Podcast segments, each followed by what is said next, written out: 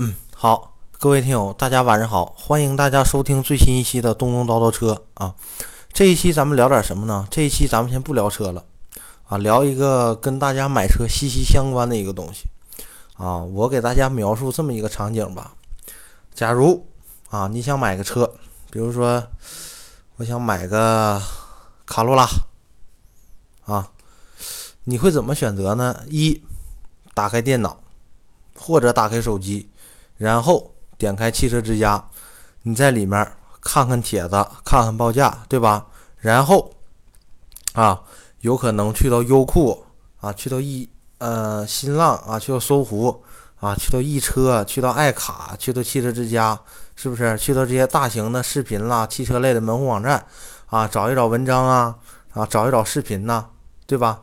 我我跟大家描述这个场景，大家心有体会吧？啊，或者说。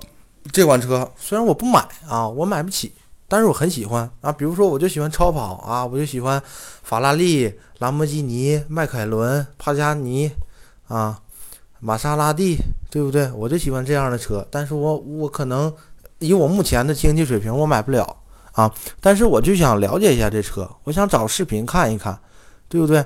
这样咱们就会选择在优酷上看一些视频，是吧？然后这一期咱们聊的就是。跟优酷上啊看这些汽车类评测视频有关系的几个人啊，我只说其中的几个，这是我常看的啊，就是我非常非常敬佩、非常非常喜欢的这几个人啊。我的我目前也是想有朝一日啊，能像他们一样，能够独立的做这个汽车自媒体吧啊。可能自身还有很多东西要学，也差很多啊，慢慢来吧啊，我相信我自己。啊，咱们说一下啊，我喜欢哪几个人？一啊，萝卜报告啊，这个陈震啊，震哥啊，二环十三郎啊，这是一。第二个，三十八号那哥们儿啊，这哥们儿叫李天阳啊。还有第三个人啊，就杨丽啊，胖哥试车那杨丽啊，胖哥试车那个呃，杨丽跟李天阳他俩是一个比较好的一个朋友啊，因为。杨丽之前在美国测评了一下那个考维特 C C 七吧，哦，记得是 C 六啊，还有那个道奇蝰蛇 S R T 十 A C 二啊，那都是李天阳的车啊，他用他的车做了一下这期节目啊。还有一个人呢，叫李老鼠说车啊，这个人这个人叫什么名我忘了，但是他应该是姓李啊，他就是那个栏目叫知道不知道那个二手车啊这块儿。啊，然后还有两个节目，这个咱们就大概提提一下啊。这两个节目就是纯娱乐的一个节目啊，一个呢是叫。嗯，乌拉拉评车记啊，里面那个主持人叫晴空霹雳张大爷啊。这个的话，如果大家感兴趣，大家我推荐大家去那个微博上加一下这个晴空霹雳张大爷的微博。他这个评车呢啊，基本上就纯娱乐类型的吧，说的也比较实在啊。有时间大家看一下。然后还有一个节目叫什么呢？叫几分钟义务教育啊，是汽车之家的一档节目。这个节目不是评车啊，主要是讲一下这个选车、用车呀。啊，中间涉及到这一些小知识啊啊这些东西啊，这几个人呢，这几个哥们是基本上都是在沈阳做的这节目啊。他们那女主角也是一个是，我加了那那女主角的微博了，她应该是鲁迅美术学院的一个学生啊。他们都是鲁迅美术学院的学生，做这节目也挺不错的啊。好，咱们进入正题，咱们先讲谁呢？先讲陈震啊。其实陈震这节目呢，呃，我就先总结一点啊，陈震的节目，我个人认为啊，有些节目它是被充值啊，这个的话，我觉得是一个不可否认的事实啊，因为嗯，这个咱们呃也无可厚非，也没必要说什么，毕竟他就是啊挣这个钱的嘛，毕竟自己做自媒体肯定要有盈利收入，对吧？这也是一个收入，但是。啊，他虽然是收人钱，但是他做那个节目质量都比较高啊，并且他说的呢，怎么说呢？呃，比较问题比较严重的，他依然会提出来啊。如果问题只是出现在什么一些设计的细节呀，对整车没有影响的东西，他不会说啊。我还是挺喜欢他这个风格的啊。嗯，我现在呢打开了一篇文章啊，因为这个人，说实话啊，我在北京的时候，我就特别想有机会能跟能去见一下这个人，就是能见，就远远的见一下这个人就行，因为他啊，很多时候吧，在北京就是。跟那个什么汽汽车改装厂啊，他经常在那附近，我也都在网上了解过，但是一直没机会。然后这也离开北京了，是吧？所以就没这个机会了。然后这人呢，首先啊，一点，虽然都是做自媒体，但是我觉得我做这自媒体跟他们做这个就差了很多量级啊，我这很 low 啊。但是呢，我还是想有一天能达到他们这个水平。然后这个人咱也不认识，对吧？然后呢，我就现在在网上打开了一篇文章啊。跟大家聊一下，这个文章呢是谁写的呢？啊，是汽车之家的编辑写的。因为，呃，陈震之前是在汽车之家工作啊，后来的话，呃，出来单干来了，也是创业风吧啊。就是这几年咱大家捧的比较火，但是早早几年的话，人稍微有点能耐，那基本上人都出去单干去了啊，就很少有就是在那个小公司里头一直窝着啊。啊，你像我第一次知道陈震是在什么时候呢？嗯，是在哈优酷上。那时候比较喜欢这个呃科尔维特啊那款跑车，这是初中的时候吧，大概是那时候。那时候咱也挺特，确实啊。你像人初中都嗯这个跟小女孩玩一玩啊，找个小朋友啊，是吧？没事一帮人去网吧啊，那那时候咱跟着去网吧啊，小。这高中的、初中时候哥们都不错，你你这也不能不去，对不对？去了人都打游戏，我那时候就认准啊，上优酷上搜汽车啊，看视频啊，就就这样了。嗯，导导致我现在这个也是这爱好，改不了了啊。那时候就看这个考维特啊，我看陈震就评测了，那时候我就对这人非常有印象，瘦瘦的、高高的，戴个眼镜啊。咱说一下陈震啊。是出生于一九八二年啊，是个八零后啊。咱说一下陈震这个经历吧。陈震是个典型的北京人啊，他是北京人。他高中不念了啊，高中因为什么不念了呢？因为高中的时候啊，喜欢摩托车啊，喜欢摩托车，就跟他爸说：“爸呀，你给我买摩托车呗，我可可喜欢了。”啊，你想想，你上高中的时候，你你要跟你家长说你买这个。那你就别说买买摩托车了，哎，你像我高中时候研究个自行车，我爹都不买，说你那蹬自行车太快，那挂个牌儿，那过那过那个交警队安那个监控器呀，那都得罚二百块钱超速，哈。那时候也别给我买啊，这那时候他家长肯定不给他买，因为摩托车这东西肯定比自行车还要危险，对吧？然后的话，嗯，他这呢，妥了，不念了。啊，你不不给我买吗？哎，我自己挣钱买，对不对？是没毛病吧？啊，同样同样，他也提了，因为他当时非常厌恶当时的教学方式啊，所以他也就不念了啊。这个文章的话，陈震自己说了这么一个事儿啊，为什么他讨厌这个教学方式呢？老师教打字啊，那必须得先学五笔啊，不让用拼音。啊，但是他就不喜欢用五笔，啊，他就用拼音啊，然后后来妥了，这老师肯定说他呀，那妥了，我不干了，我不打了啊，人往在教室一坐啊，从那之后啊，他就一直在教室的墙角坐着啊，这跟我一样，咱这，哎呀，非常优秀哈，从上学开始学习就不好啊，一直到大学毕业学习也一般，哈哈，从开始上学学习就不好啊，那。准保考试基本上嘛，咱咱考试找自己成绩那非常非常好找啊！人人考试一看多少分，都在前面排着，都在上面找。咱这在旁边一看缝儿，哎，倒数第几名啊？挺好，这次没考倒数第五，考倒数第七啊！基本上咱都这样，确实学习不好，对不对？这咱不避讳啊。然后喜欢喜欢摩托车不买了啊，自己挣钱买。当时干啥了呢？有个朋友啊说，咱上网站干程序员去吧，啊，干程序开发能挣钱，啊，确实，你包括现在整这玩意儿都挣钱，但是呢，也挺枯燥的啊。咱有同学整干这个，就是天天在那敲代码啊，你时间长你就感觉你就是个机器啊，大哥天天就是为了敲代码而生的，你就一直在电脑前面敲代码，你说得多无聊啊！除非是你特别特别喜欢的标准的理工男啊，你能喜欢这东西，我是不太喜欢。我一呢是喜欢这种汽车、机械类这些东西，二的话呢，我还是比较喜欢与人面对面的交流啊。当然，我又有我的弱点，好，当我跟我特别喜欢的那个女孩我俩交流的时候，我就很忙，我就很凌乱，哈，所有的这些话术，所有的这些理论啊，都说不出来，哈，这是咱一个弱点啊。可能这大多数男男性啊，可能都这样吧，啊。完，接着说陈震，啊，这样式的，妥了，自己就开始研究这个程序员了。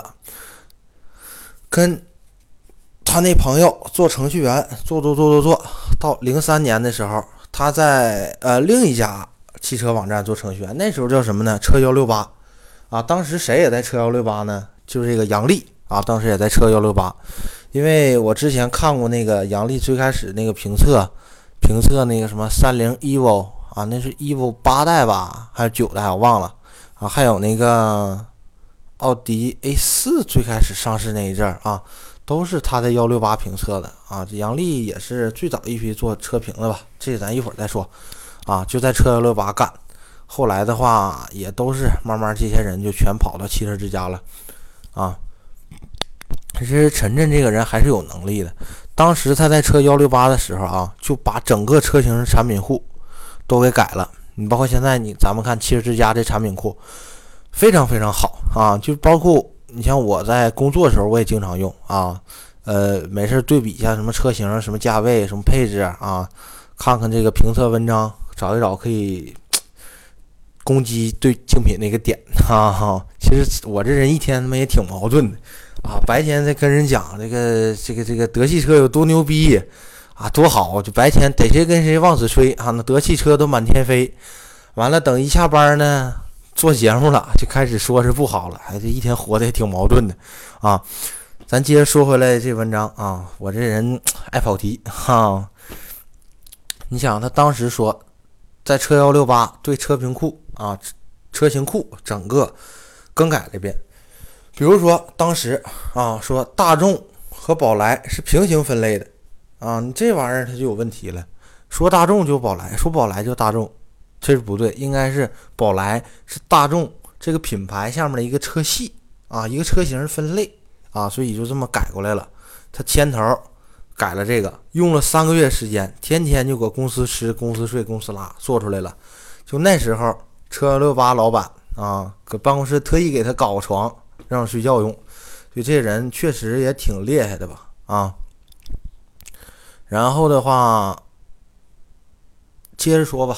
你像陈震特别喜欢摩托车啊，你包括咱们现在看萝卜报告，是一六年有一期吧，他是那个去参加成吉思汗赛车啊，就是因为我对摩托车这个东西呢，就稍微关注一下，但不是太喜欢摩托车啊。像他呢，就比较喜欢摩托车嘛，狂热的摩托车手啊。你想，九八年的时候攒了八千块钱买个铃木摩托车啊，那时候他说在哪儿买的呢？自己说的啊，摩托车行买不起啊，贵呀，对不对？在五道口啊，北京五道口买的。五道口是在那个，嗯嗯，在哪儿？在西城啊，南锣鼓巷那一片儿啊，叫积水潭那一片儿啊，五道口那块儿啊，然后的话。这个文章特意写了一个评测啊，就为什么问陈震为什么你喜欢摩托车？然后他说呢，夸张的排气啊，凌厉的外形啊，不亚于超跑的速度啊，并且能体会到人车合一的这个感觉啊。你包括咱们看这个摩托车啊，比如说看摩托 GP，你看这摩托车它高速过弯的时候，那基本上人和车都是蹭着地面啊，贴地飞行过去的。啊，非常非常刺激，啊，所以呢，就能体验到这种操控的感觉吧。骑摩托车这种操控跟开车肯定不一样，你开车不是太直观，你骑摩托车，啊，你你想你稍微往左一点，整个车跟着你车身整个就过去了啊，那还是不一样。虽然我没骑过啊，然后啊，这里头晨晨自己交代了一个事儿啊，自己在自己说的啊，在北京三环骑摩托车，冬天下雪嘛，像咱北方也都这样，下雪了，工人呢，清洁工啊，就把这个雪呀铲到铲到路中间，到时候有人清理啊，或者你把雪铲到路中间，它融化的快呀，对吧？给放到路中间了，他这骑摩托车呢，骑的挺快呗，对吧？就滑压到雪，然后就滑出去了，啊，从木樨园桥滑出去的那出口，一直滑到赵公口桥桥底下，啊，在北京的朋友都知道，你像这两个桥基本上都挨着的，但是距离的话也是有的，啊，他自己说当时棉衣服都蹭成布条了，啊，幸亏是没有车，万幸啊，这是他自己说的话。所以呢，说到这儿的时候，他自己都说，他现在对清洁工把雪放到路中间的做法都非常憎恨啊。咱们再说到最重要的一点啊，二环十三郎，哈，这个十三郎的话呢，是坊间的一个传说啊，也是他当年干的一个蠢事儿吧。这个事儿他自己都说过啊，珍爱生命，远离飙车啊。呃，这个原起因是什么呢？他自己交代的啊。零五年的时候，一天晚上，几个朋友出去吃饭玩儿，对不对？啊，当时有人就说：“咱飙一圈呗，对不对？看谁厉害，谁牛逼，对不对？谁谁完蛋，谁花钱，对不对？谁请吃饭？就这么的开始了。就是跑哪儿呢？跑二环吧。啊，就想，但是人确实厉害啊！你二环十三分钟人就能干下来，那基本上。车速都不能下一百二到一百三啊！你想想，你包括现在的话，得有多少人？你开车，你跑二环，你一个一个，你别说十三分钟了，你们一个小时十三分钟，那可能都开不下来的二环啊！从那时候就开始比标了，一共标了十一次，在第十一次的时候啊，警察给堵了。他自己说的，那肯定是有人给警察报信了。从东城，从他从崇文门再跑回西城。整个交警把二环封了，就为逮他啊！后来给他逮他了，拘留了啊！从那之后，他也改好了。零六年二月十五号被抓了，同同年的三月一号，因扰乱社会治安名义罪啊拘留，八号放出来了啊！这个的话，其实我觉得挺轻啊。按现在处理的话，这种可以定义成啥呢？一危险驾驶罪，二呢？可能被定义成危害公共安全罪，这都重罪啊！啊然后说一下他现在发展之路吧啊，零一年的时候，他把两万三千多的笔记本给卖了，摩托车也卖了，买了第一个车啊，云雀七零七零啊，这是零点六五八的排量，嗯，这一升都不到，花四万多块钱啊，他给卖了啊，开了一年多就卖了，后来买个二手的高尔。啊，那时候还不叫高尔夫呢，那时候国内他上叫高尔啊，交两万块钱还贷款，还还还还还，半道又卖了，零就折腾呗。零四年又整个一点八 T 的宝来啊，他在二环上开车被抓的，开的那是高尔啊。不干程序员之后，零五年啊，他跟朋友一起干一个代理进口配件的公司。啊，这也是我日后想做的一个发展方向嘛。我以后的话，其实挺想自己能做一个那个，啊，二手就是车辆的改装厂吧。比如说，咱换个排气呀，换个避震啦，加个涡轮啊，换个高流量的进气啦，是不是？啊，贴个膜了，改个色了，换个内饰了，换个方向盘了，能干这玩意儿。啊，其实我也挺喜欢的，只不过啊，一直没接触到那行业吧。咱现在只是先干着汽车行业，但没到后市场这块儿。但以后的话，这是我嗯努力创业的一个方向啊。咱说一下，零零五年干这公司，到零八年啊，因为两个人经营方式上有差异啊，不干了啊。不干了之后呢，自己花钱买个修理厂，啊，后来他上汽车之家了，他就把修理厂租出去了，啊，留个工人呢在那干活，啊，自己也说为什么开这修理厂呢？因为当时卖出来配件啊，很多客户他不想呢放弃这些资源，就宁可赔钱啊，他也得把人这车给他弄好。所以我呢 特别喜欢他这个为人啊，包括咱看他节目，我觉得他说话其实挺直的。有些时候，你包括有些时候那个他在微博上公开撕这个说那个的啊，说明他情商挺低的啊。但是这个人挺直啊，挺喜欢这个人的。啊，啊改变他人生格局的事儿到了一一年二月份啊，谁呢？汽车之家现任的资讯总编刘涛给他打电话，问他有没有兴趣做视频，当时就报名了。从那之后就开始做这个汽车自媒体啊，汽车视频这一块儿啊，也就也也让大家更多的从通过视频和镜头来了解到他了啊。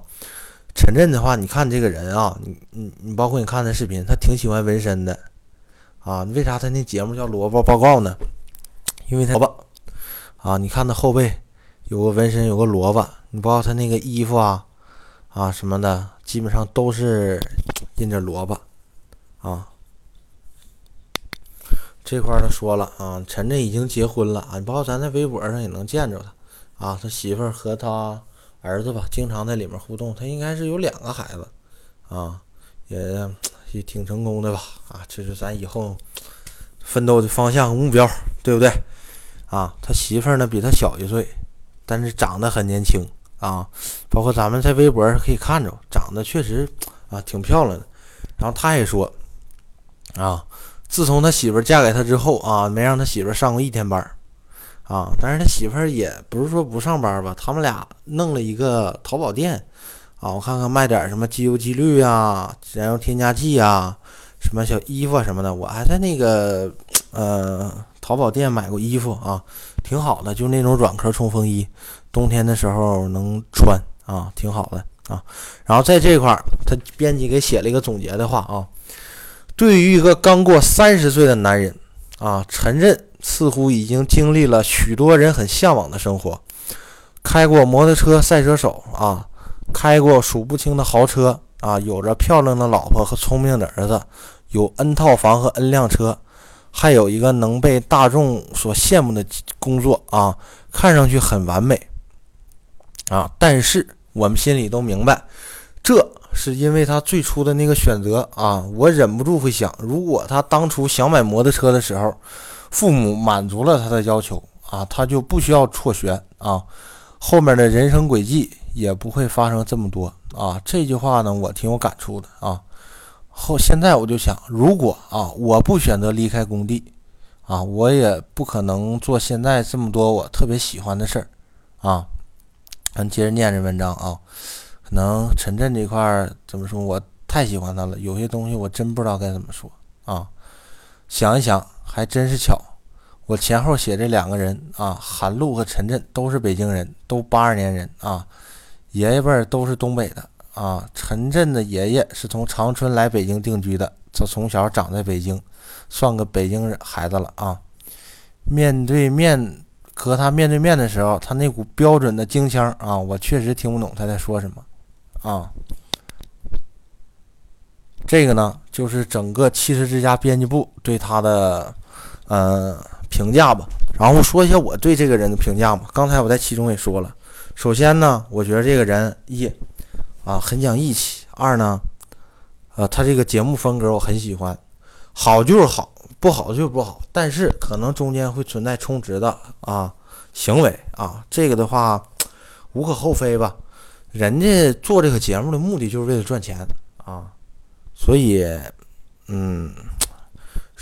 反正我很我是非常能理解啊，但是他说的那个节目，说那个产品那些话吧，包括对对于我工作上都能用上，然后很多话术啊这些也比较好啊，好的地方好啊，差的地方差，但是他很能抓住这种呃呃优缺点和名劣势吧啊，包括他的还有他这个做事风格，我都非常非常喜欢啊。咱们说下一个人啊，谁呢？三十八号车评这哥们儿啊，这哥们儿我最佩服的就是他，因为他专业这一块儿，就是对于汽车知识、车辆知识这一块儿，我觉得他非常牛逼啊！我我甚至认为他比一些大学的教授都厉害。啊，嗯，你包括整个节目里边，他说的这些词汇都很专业。啊，你包括他经常喜欢说啊，转向手感的建立，啊，底盘动态的反馈，啊，呃，悬挂的压缩阻尼、回弹阻尼，对不对？转向手感的建立，啊，还有这个手感的反馈，啊，变速箱的反应，这些就说的特别特别专业啊。说任何东西，我也都是听他。才学了这么多东西啊，什么液力变矩器呀，什么耦合器呀，什么多片的湿式离合器呀，什么这些东西都是通过他来学的啊，他太专业了啊。咱们说这个人吧，我非常喜欢他这节目啊，因为我佩服他啊。这哥们儿啊，八八年还八九年的啊，是个北京小孩儿啊。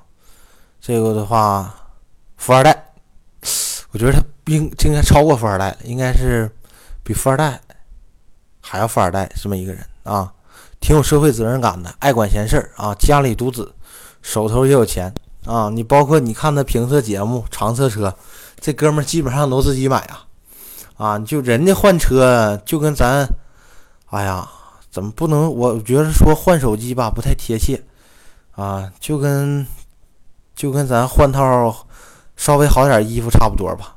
啊，他呢也有个困扰，就是北京这号啊是有指标的，他也受困扰，也是这车评测一段，然后挺新的就卖了啊。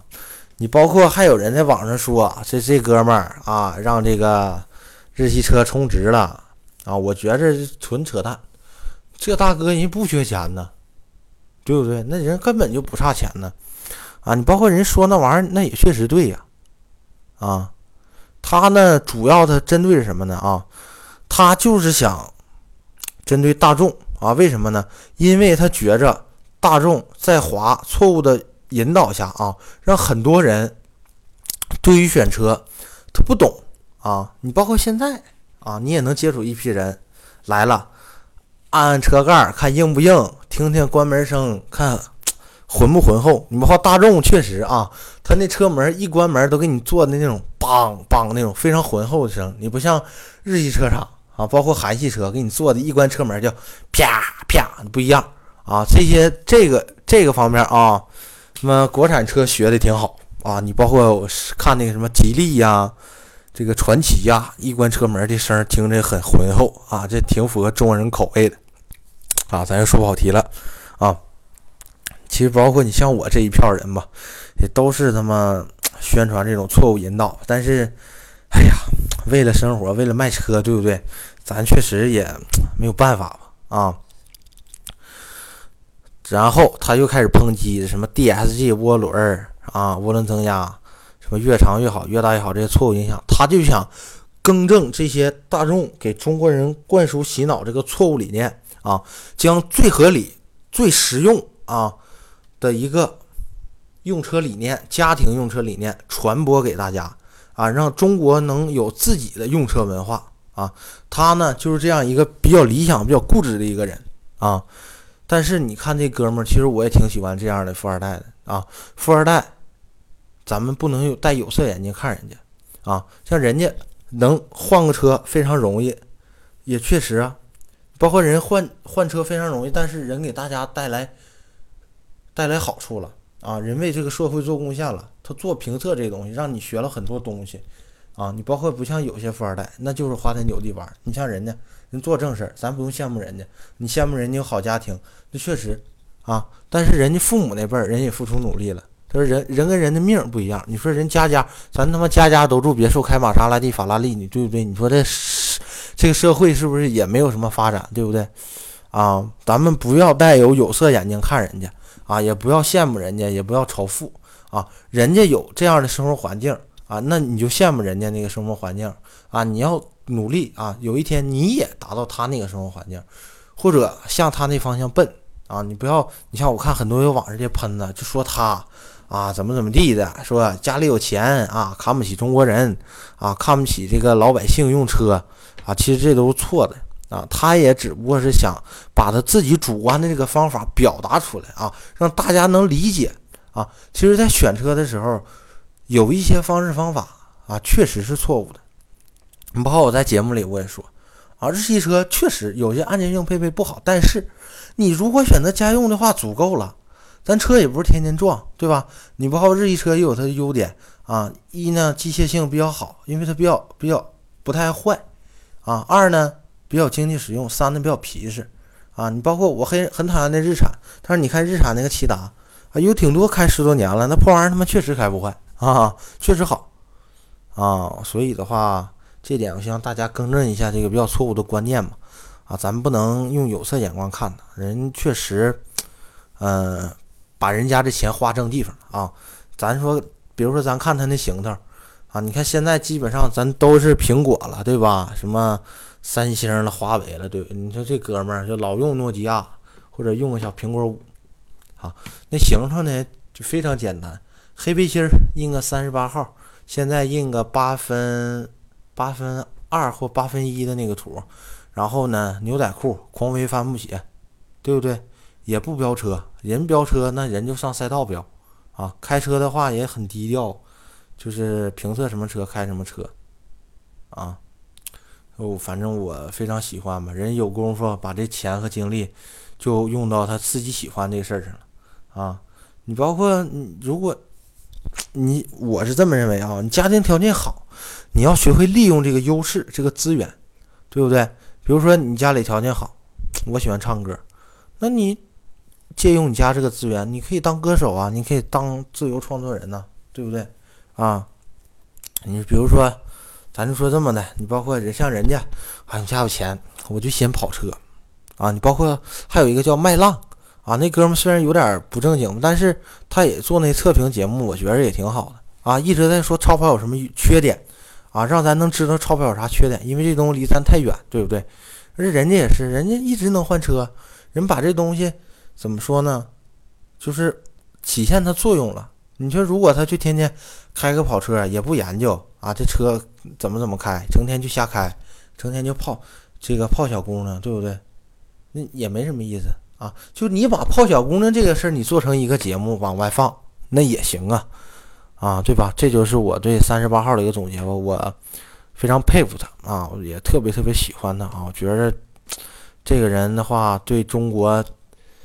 汽车这一块，我觉得他能贡献自己一部分的力量吧，啊，然后还有这谁呢？杨丽，啊，杨丽是中国最早做汽车视频测评的一批人啊。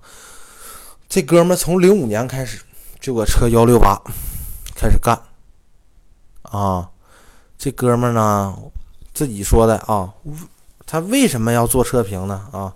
因为最开始在幺六车幺六八的时候，那时候他翻墙啊，看英国的 Top Gear，啊，你包括现在这三剑客换了新三剑客了吧，也是刚重组，啊，从那时候就受受受那个影响启发了，那肯定想啊，他妈为什么中国没有呢？对不对？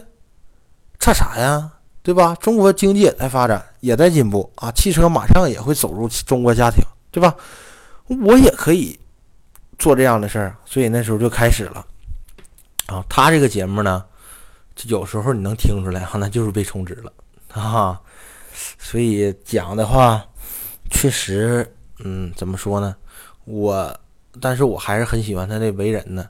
他总是给人一种非常有亲和力啊，非常怎么说呢？体型很硕大，是吧？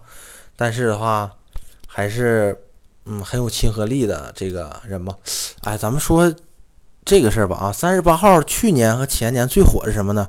就说这个哈弗 H 九的时候啊，你像那个三十八号一直在狂喷哈弗 H 九，说对它呃产生影响，但是也确实，你像在啊里那个三十八号这哥们儿就是按照厂家宣传的那东西吹的那个牛逼去试了啊，但是这一试啊，那。确实，这个呃，在越野方面，H 九是有问题的啊。但是呢，以以杨力哥啊评测这车的时候，没发现这问题啊。所以说，呃，但是我也觉着，呃，杨力这哥们儿呢，确实他有时候充值，但是的话，嗯，咱充值我也喜欢他，他他充值的时候，他就是把厂家觉得他这东西好的东西，他全按厂家那一套说出来了。坏的东西呢，他不怎么说，但是呢，他也不攻击其他人啊。说的呢，怎么说呢？就让你一听啊，你就能听出来这是广告。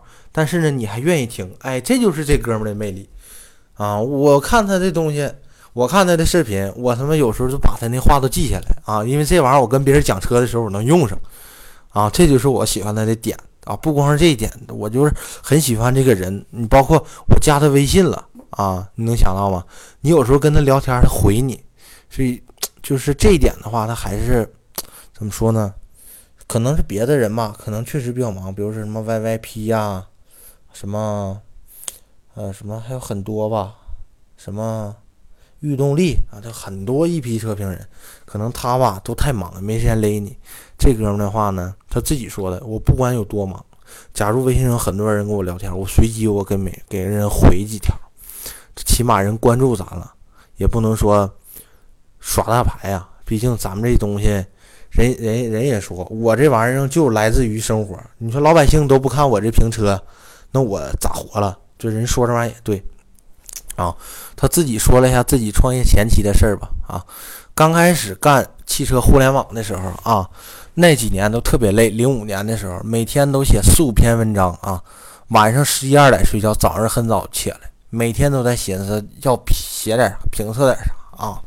骑一个旧的二手自行车，每天上下班风里来雨里去的啊，也很辛苦。然后他呢？给了一条建议啊，如果你是想干汽车自媒体啊，一定要耐得住寂寞，耐得住劳累，耐得耐得住乏味啊。这个时候一定要坚持住，沉沉淀下来，你才能在汽车自媒体打造出自己的一片天地啊。这句话我觉得对我来说非常非常有作用，我特别想把我这个节目啊能做好吧，能一直在汽车自媒体这条路走上去。走出去，嗯，这个的话就是我对杨丽的一个评价，嗯，因为这个节目呢，应该是上传的时间不能超过，啊，一个小时吧，然后的话不能超过五十分钟，好像是，然后剩下这十几分钟呢，咱们聊这个李老鼠说车，啊，嗯，这这个节目我觉得可能有些人他没看过啊，我跟大家讲一下，他这档节目是什么呢？他这档节目主要是以二手车为主，啊。嗯，分三个块儿，一块儿呢是回答听友回回答这个听友去了啊，回答这个呃听众就是嗯，就回答广大网友的一个问题啊，这是一题，这是一期，他都是挑一些比较有共性的。好，第二个是什么呢？第二个是是讲他收过来这些二手车，你包括他讲过 GTR，讲过 A M A M G 的 A 四五啊，这是最新的一期。然后讲过，呃，呃，上一代 B 七迈腾的 Wagon 啊，旅行版，然后还讲过这个，呃，很多很多车吧，包括呃，还有性能版的斯巴鲁森林人啊，这他他都讲，还有三那个，还有八些他都讲过，主主要是以二手车啊。然后还有一档叫什么 Fuck My Car，这是我最喜欢那个节目啊，中国目前最炸、最骚、最屌的一个二手车节目这一块，它是什么呢？改装啊，就疯狂的改装啊！我估计它改到那个就是应该，那政府不让允许那程度啊！你比如说上一期最火的什么呢？把一个比亚迪 F 零改成了日产 GTR 的小外观啊！我还是特别喜欢这档节目，我非常推荐大家看一下。咱们就在优酷上搜“知道不知道”或者“李老鼠说车”都有。啊，我在网上找了一篇文章，是他自己说的啊。这个文章这块的话，因为我，哎呀，怎么说呢？他评测这节目没有好与不好，他说那玩意儿全是干货，二手车里面的啊，因为跟新车不一样嘛。大家看一看，然后这这对于他的评价呢，我就念一下这文章。这文章全是他自己说的，哎，非常非常实在，一档访谈节目啊。二零一三年一月七号，我来到北京，这是我第二次来到这座城市啊，别人眼中满地都是钞票的城市。我拎着一个破行李箱，在北京西站南广场点了一碗馄饨，二十五块钱。操，这放在甘肃就是他妈抢钱啊！我把汤喝干了，擦了擦嘴啊，把手擦擦裤腿，拿出我的三星 S 七五六八，给北京亲戚打了个电话。喂，姥姥，我是耗子啊，我到西站了，我现在去您那儿。就在那一天，我躺在舅公的双人沙发上，对明天充满了期待。舅公在哪儿呢？哈，跟大家讲一下，舅公是北京大兴区，呃的一个 远郊吧，跟我之前待的地方差不多。说是北京，嗯，但是离北京跨长江越黄河吧，哈哈，挺远。然后四月五号，我在日记本上写上了这句话。我每天学习玉器知识到凌晨，那时候这哥们儿倒腾玉石啊，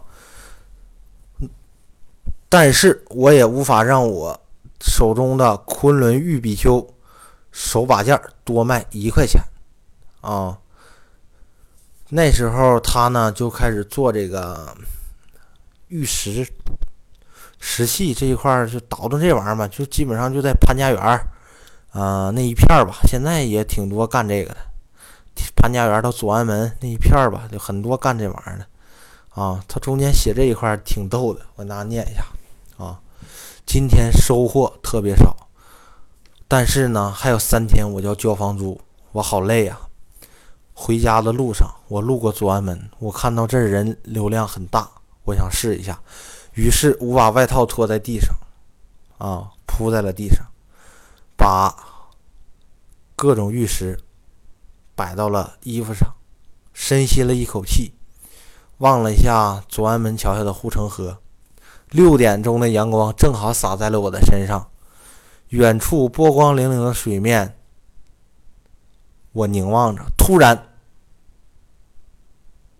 来了一句非常让我震惊的话：“ 赶紧走，下次再摆全部没收。”然后。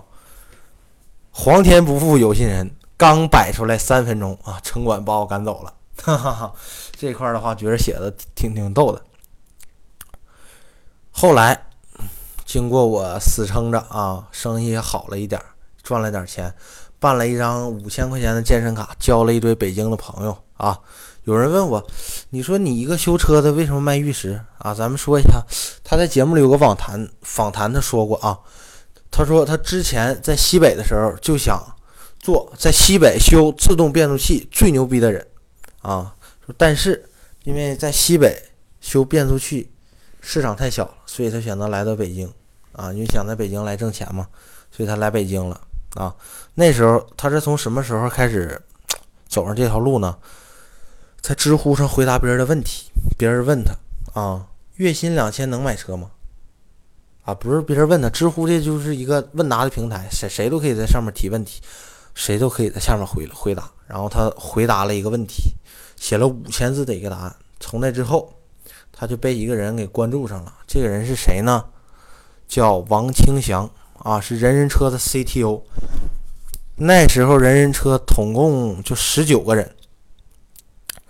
这哥们儿，他给我他在在这文章上留了一个微信截图啊。他是这么说的啊，李兄你好，我是一家二手车交易平台的创始人，人人车创业团队都是互联网背景的。看到你的回答收益颇深，我们现在也在找评估师总监，不知你人是否在北京？方便的话，有时间我们见面沟通啊，交流一下对当下行业的看法与见解，谢谢。啊。然后李老鼠回答：“对呀，我人在北京，很喜欢和创业公司的人才交流。什么时候有时间，我们可以交流一下。”啊，我想这如果是我，我也会这么说啊，因为毕竟他也是这个人，也是改变了他的命运嘛。从此他走上了这个创业的这个行列吧。我觉得在汽中国汽车领域创业来说，他还是很成功的啊。然后这哥们回他：“好啊，我叫王清祥，电话。”啊，什么什么什么，我们公司在海淀上地啊，你平时在什么地儿？要不留个电话，我们聊聊。啊，他说好，我叫李乐浩啊，我在东城上班。啊，这李老鼠这哥们叫李乐浩啊，电话我留下，咱们约个时间聊聊。然后他回了个好啊，当时两个人第一次在什么地儿见面呢？啊，第一次是在啊，这个文章里还没说啊，确实不知道啊。这实在不好意思，各位听友，反正过去这俩人见面了。从那之后，他成了人人车第二十七号员工啊。当那时候也是人人车也挖了不少人吧啊，在从汽车之家什么一车呀，做人人车。人车这块儿啊，我看想想啊，现在你看，比如说二手车平台有什么优信、人人车和瓜子儿，呃，这个平台确实都不一样，但是我挺看好人人车和瓜子儿的啊。嗯，这个的话，改天咱们单聊一期吧，二手车这个平台这块儿啊。然后这哥们儿换房子了啊，这块他写的挺逗啊，他搬到了唐家岭公寓啊。隔壁程序员搬走了，来了一个短发的湖南姑娘，说话声音很好听，还很漂亮啊！第一天就过来找我接蚊香，弄得我春心荡漾。但是，短发的姑娘每天晚上十一点之后就开始，一直到凌晨两点啊！我本以为她有一个非常厉害的男朋友，后来发现她有无数个男朋友，每天都换好几个，每个男朋友每次都给她好几百块钱。搞得我晚上睡不好，白天工作也做不好，经常被老大骂。啊，后来有一天，我终于忍无可忍，飞踹了一脚。啊，突然，我被梦中，被睡梦中被一个人叫醒，一个东北口音的男子说话了：“你是不是活腻歪了？给我出来！”啊，第二天我收拾了自己的行李和被褥。换了一间房，哈，这的话，这我非常能理解吧？咱在北京，反正合租的时候，差不多也也这样吧。嗯，这个没有钱嘛，咱们只能控制住自己在这个房间里干啥，咱也控制不了别人在房间里干啥，对不对？啊，你包括他留了一张照片，当时在唐家岭的时候的照片，确实很屌丝啊，标准那个屌丝。长头发不剪，戴个眼镜，很脏啊！这有时间大家可以上网搜一下这个这个文章嘛。然后在人人车干了一年半，写了十多万文字，写了 N 多篇文章啊，被更多的汽车账号、汽车门户网站所转载，什么汽车之家、太平洋、搜狐、网易都能看到我的帖子啊。公司也越来越大，后来。我觉着我写的东西没有深度了，我进入了一个死循环。这都是他李老鼠说说自己说的啊。一五年七月底，我遇到了改变我命运的神医啊，易车的主编王浩，王洪浩啊。当时我们俩约定在一个地方见面，在什么地儿呢？就在这个易车的总部见面了。他呢，从那时候就开始进入视频这个 做这个车评视频这一块了啊。当时我没有主持经验，不会剪辑，没有拍摄团队的支持啊。你包括咱看那个汽车之家这些什么网站，你看人视频做的很专业是吧？这都相当有难度了啊。什么各个机位的移机，包括后屏那个后期视频的剪辑，包括中间的这个话术怎么说？啊，这都是相当复杂的一个过程了。嗯，这个团队的话，如果能做下来，需要很多人。啊，当时呢去做了啊，发了第一期节目，烂评如潮。这期节目我看了，确实挺烂。啊，就跟我现在做这节这档节目差不多。其实我做这档节目其实也挺烂的。我呢一直在想啊，怎么能让我这节目做得更好？啊，然后的话，慢慢做了第二、第三、第四。到，直到有一天，我做了一期叫“事故车”的节目，全网大火。说腾讯啊，各个视频都开始转载我这个节目。从那之后，他才真火。他都上这个小米凹凸秀了啊，第三十期上的这个小米凹凸秀。小米凹凸秀，我跟大家提嘴吧，这主持人挺漂亮，一个美女啊，叫楚小敏啊，大家有时间可以看一下。呃，我不太喜欢他这档节目吧，因为。觉着他这节目太娱乐了啊，跟车没什么关系啊。大家有时间可以看一下吧。他呢跟郑哥关系也不错啊，你包括郑哥前几期吧，去去做节目了，去那个穿越吧，冰雪穿越，我还没来得及看呢，都是小敏来那个代班啊，从那就火了。之后有一个人，他开始接触到这个创业了。啊，所以北京呢有北京的好处，你在北京你能接触到更好的资源，啊，能接触到最新鲜的事物，能每天能接触到特别好的那些公司吧。这个的话，那我目前我觉得我个人能力来说，在北京我混不下去，所以啊就这样，遇到一个什么人呢？叫李哲啊，叫以太资本的以哲啊，两个人在新世界百货的星巴克见面了，啊。从那之后，这个公司就出来了，叫知道二手车。啊，我从见面之后一直到大年初一啊，改了三十九次 BP。啊，这 BP 的话，我记得我查过，因为我关注过创业这一块，就是一个你公司初步创立的一个方案嘛。他改了三十九次，交给了李哲。李哲是一个非常有效率的 FA 啊。过完年后，过两星期啊。又建了五十个 VC 啊，这种天使投资人吧，这就，然后这创业项目就成立了啊。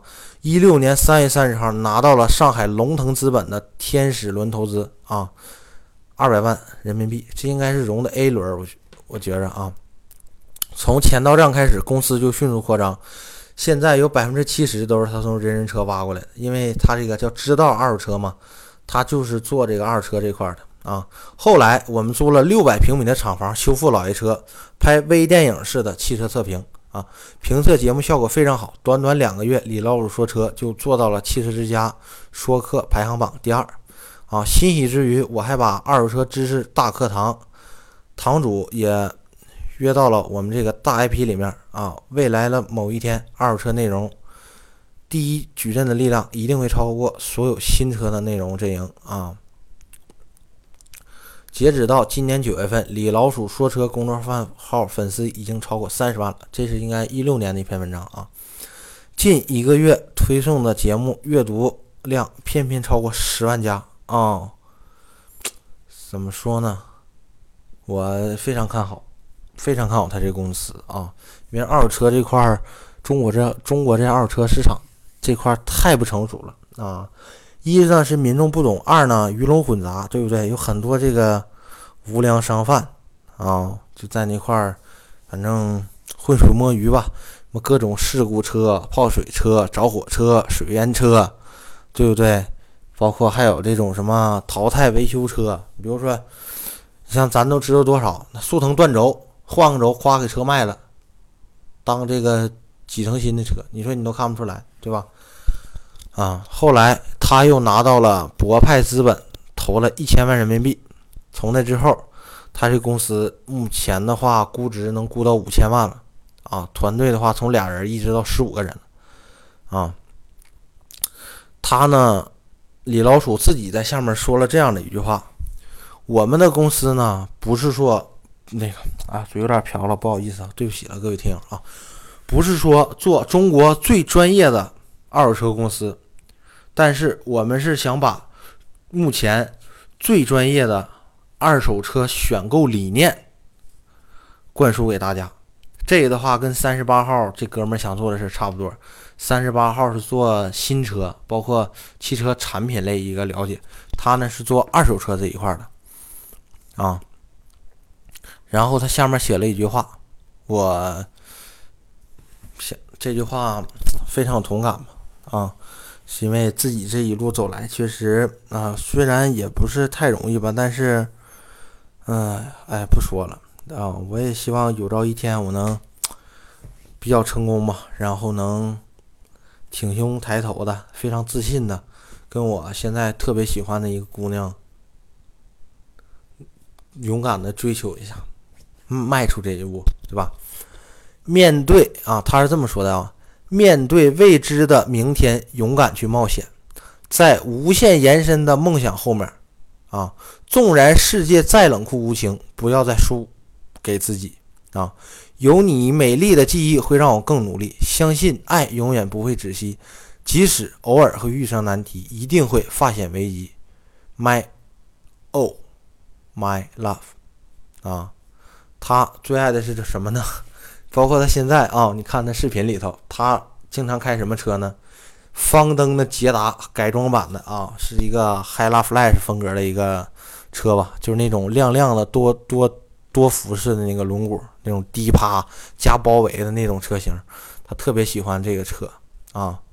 这个呢，就是我呃目前特别喜欢的几个主流的汽车评测节目吧。希望这一期呢能给大家带来帮助吧。啊，对于大家。买车选车这块儿啊，我再给大家推荐一个节目。之前我也说，这是一个音频节目，在蜻蜓 FM 上，包括我这个节目有很多素材和观点不谋而合，都是和他一样的。这节目叫什么呢？叫今晚聊聊车啊。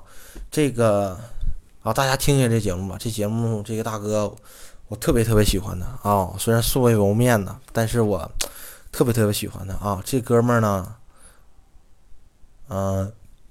说汽车产品吧，嗯，